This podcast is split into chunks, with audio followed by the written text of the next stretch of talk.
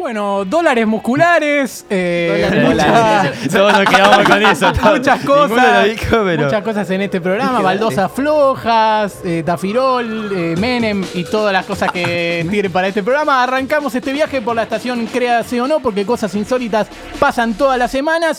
Y si digo insólito, no digo Tomás Capullo, pero va a arrancar él.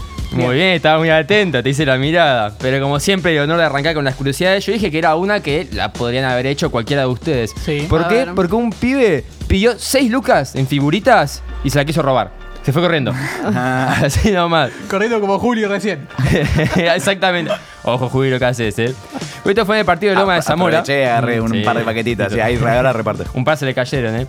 Esto fue en el partido de Loma de Zamora, en la esquina de Suipache Zapiola, ahí enfrente de la Plaza San Martín. Este pibe le pide a la kiosquera que le dé 90 el álbum de figuritas de la Copa América, obviamente, y 99 sobre de figuritas. Ya sospechó. Sí, ¿99 99. sobre 6 mil pesos? ¿Mm? Sí, Sí, está tan caro, o sea, no es como estaban dos 99 pesos más que- el álbum, ¿eh? Sí, sí, sí, Ah, que ok. está a 3 pesos el álbum. Eh, nada, y el pibe cuando De clausura 2005, todo de. Cuando la kiosquera le da todo y se dispone a hacer el cálculo y que le pague, pum, arrancó a correr. Arrancó los pedos, obviamente el pibe se dio cuenta y le pide ayuda a los vecinos. El pibe corrió, corrió, corrió y tenemos el testimonio del hijo de la kiosquera que dice, el pibe corrió hasta la estación de Turdera y ahí lo interceptaron tras perseguirlo en un auto. Mirá, la policía llegó al toque de que lo llamaron y lo detuvo. Lo divertido es que también al pibe se fueron cayendo tipo sobres en el camino. Fue como la minita de pan, fueron Iba dejando, iba dejando rastro, boludo. Y uno como nosotros atrás, tipo diciendo, uh, Un detective mirando con la lupa. Ah, ahí hay un paquetito. Vamos por allá. Exactamente. a contraluz parece que está Messi. Claro. Y yo siempre que tengo miedo de que mi viejo me mire con cara de decepción, con la cara que lo habrá visto el padre a este pendejo cuando lo fue a buscar, que se me aclara, el chabón se comprometió a pagar las figuritas y por el momento no lo pudo hacer todavía, porque bueno, hay que poner 6 lucas en figurita. Yo me quiero morir. Pero bueno, lo último es que la causa quedó arch- archivada en el penal juvenil de Loma de Zamora como hurto. O sea que llegó la causa, se metió Sí, en un sí, penal todo. juvenil. Y encima no se la llevó, son boludo bárbaro. excelente, excelente. Bueno, a la izquierda, Mauro, no sé si vas a poder superar esto. Eh, no sé, muy glorioso lo que acaba de pasar acá recién, pero bueno, eh, voy con un jugador de la MLS que fue vendido por no querer vacunarse contra el COVID. Eh, Esto ah, pasó ahí sí, tenés, por antivacuna, como a dicen los ahora. antivacunas. Que tengan cuidado porque lo van a vender de cualquier lado que estén. Esto pasó en Montreal Impact, un equipo canadiense que juega en la MLS. En un comunicado el equipo señaló que Eric Hurtado, delantero estadounidense de 30 años, manifestó que no se sentía cómodo con la vacuna, así que decidieron finalizar el vínculo. Al no vacunarse y debido a las normativas de Canadá, se habría dificultado los viajes hacia y desde Y este sí, país. Me imagino. Claramente, eh, Hurtado había llegado al equipo en febrero tras jugar en Sporting Kansas. Disputó siete partidos y no hizo goles, así que era otra excusa más para echarlo. había que rajarlo. En realidad, se lo, la- en realidad lo quería rajar. Sí, Eso buscaron la excusa justa y le cayó esto del, del cielo. El jugador finalmente fue transferido al Columbus Crew, equipo del estado estadounidense de, de Ohio. Y ahí no le exigen estar vacunado. Esto no sé si es algo bueno o algo malo, pero bueno. Es una mierda. hay que avisar que hay un boludo suelto en Hay la MLS, un, un antivacuna. Hay uno solo. Bien, bien. Sí, después están todos los argentinos que acá no pueden jugar ni en pedo. Bueno, eh, cambiamos de frente la baja de pecho el señor Julián Drosler. Vamos a hacer eso, la bajó arranca con su igual nadie lo vio, pero No, lo, hice. no. Hizo Yo lo Cata vi, lo lo vio, vi. lo vio. Se te fue larga el control. Sí. ¿Vieron? ¿Se acuerdan de Casillas? Sí, el tipo sí, ese cómo que, no. que se impulsaba en el palo y atajaba Que como un Benji paro Price, cardíaco también. que se chapaba a periodistas, todo. Sí. Bueno, parece que fue a un restaurante mexicano y dejó 800 pesos mexicanos, que serían alrededor de 3.900 pesos argentinos. Apa. Alrededor. Y dejó un par de zapatillas blancas deportivas que tenía puestas. Se fue descalzo del restaurante. O sea, dejó, Superó. dejó una Hay que, flor de hay, que, propina. hay que decir que fue propina, que tenía para pagar, porque nosotros capaz que lo tenemos que hacer. Te dejo la zapatilla porque nos rompieron el culo. Sí, sí, sí, y sí, mal. que pagar, pero bueno, no. Eh, bueno, subió a sus redes sociales una foto en Cosmes Taquería, un restaurante ubicado en Quintana Roo. Y además de 800 pesos mexicanos, dejó una malla y unas zapatillas blancas Adidas que tenía puestas. Por eso se fue descalzo del lugar. Casilla ganó un mundial, tres Champions League, millones de títulos, pero en esa taquería no lo reconocieron. Incluso él mismo se tuvo que acercar para presentarse. Claro, el que quiere buscar canje, tipo, che, soy casilla. Jesús Giovanni, encargado de la taquería, dijo, realmente nos sentimos emocionados. No, no lo conocía, pero bueno. Nos sentimos emocionados y se fue muy agradecido porque le encantó la comida que le servimos.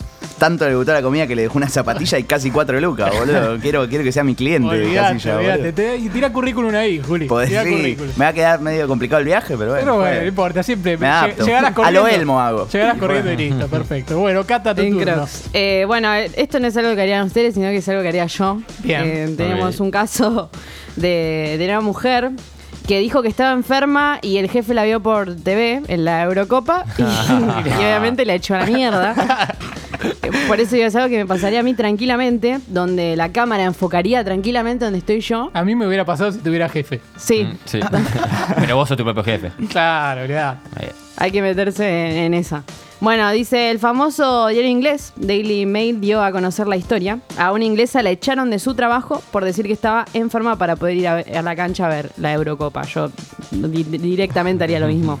Eh, la mujer de 37 años, se llama Nina Faruqi, fue despedida porque su jefe la vio justo por TV en el estadio Wembley viendo la semifinal de Euro- la Eurocopa versus Dinamarca. Menos mal que no fue la final, viste, como Claro, que encima. mínimamente Perdía y la claro, todo mal. mal, sí. Y encima, bueno, la mujer dijo, dijeron que me había visto en el partido y fui honesta sobre por qué lo hice, pero no tuve ninguna compasión. Y no. Siento un poco de arrepentimiento, pero nadie quiere que lo nadie quiere que lo Perdón.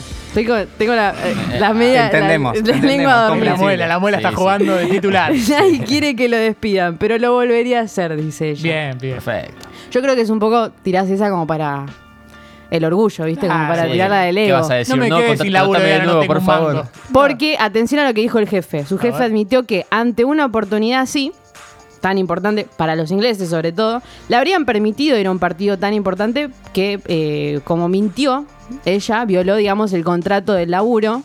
Entonces, por eso mismo, el, el jefe se calentó y la echó. Sí, igual Este, inchequeable eso también. También, ¿no? O sea, uno dice, uh, la puta madre, si hubiese avisado, Sí. no pasa Claro. nada, pero si avisaba, no, mira, no te dejo y era como que ay, perdiste. No, pero la moraleja de esta historia es que siempre hay que decir la verdad.